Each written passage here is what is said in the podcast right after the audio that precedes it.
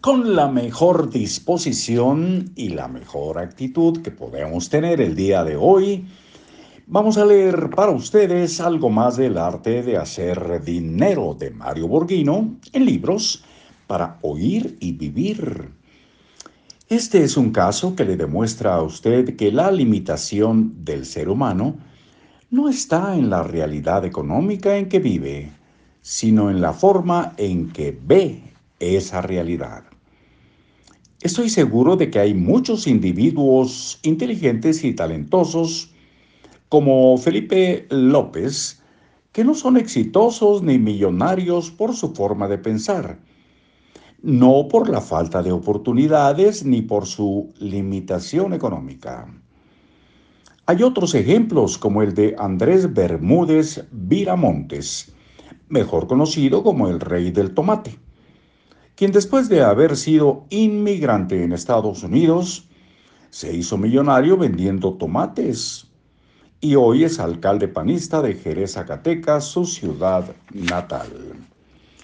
Si después de leer estas dos historias usted como joven no cree que pueda ser millonario en los próximos, en los próximos 15 años, regálele este libro a otra persona que sí crea en ella misma y no se sienta limitada por la realidad económica en que vive.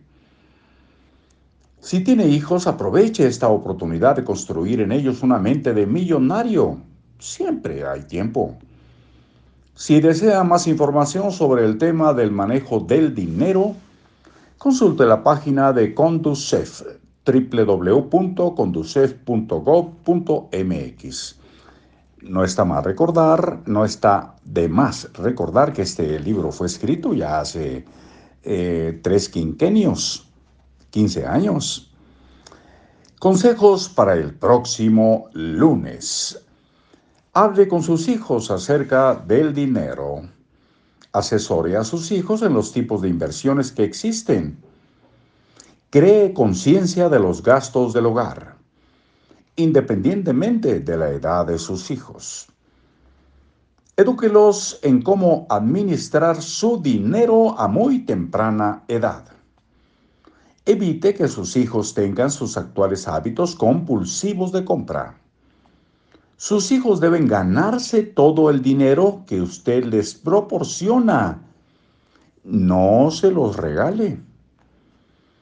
Enséñeles contabilidad básica a muy temprana edad. Eduque a sus hijos a administrar mensualmente su dinero, no semanalmente.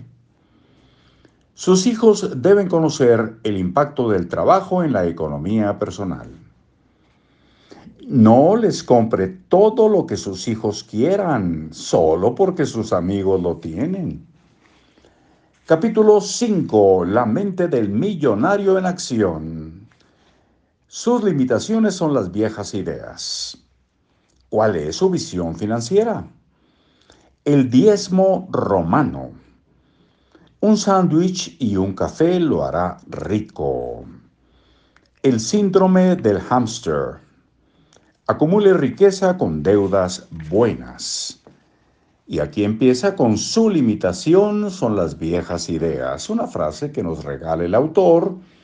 Si desea continuar viviendo en una sociedad que usa el dinero como instrumento de intercambio, le aconsejo aprender a manejarlo.